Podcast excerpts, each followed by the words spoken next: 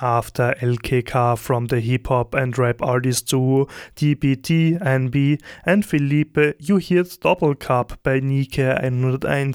Nike released her first album on the 10th of February 2023 on the label Futures Future.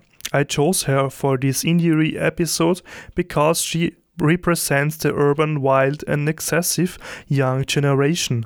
I mean, party all day and night, going out in the evening, and enjoying the sunset vibe, especially in summer. Graz has many experience with its city park. I guess soon there will be new outdoor raves, but Nike 101 is from Vienna, a big vibrant city that has everything to offer that you can imagine. You feel the urban and young and relaxed vibe in her music and of course in the music videos.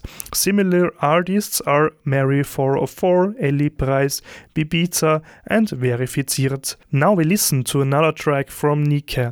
The title is very long. Ich kann mir den Therapeuten nicht mehr leisten. Which means I can no longer afford the therapist. Same release date and label as the track before.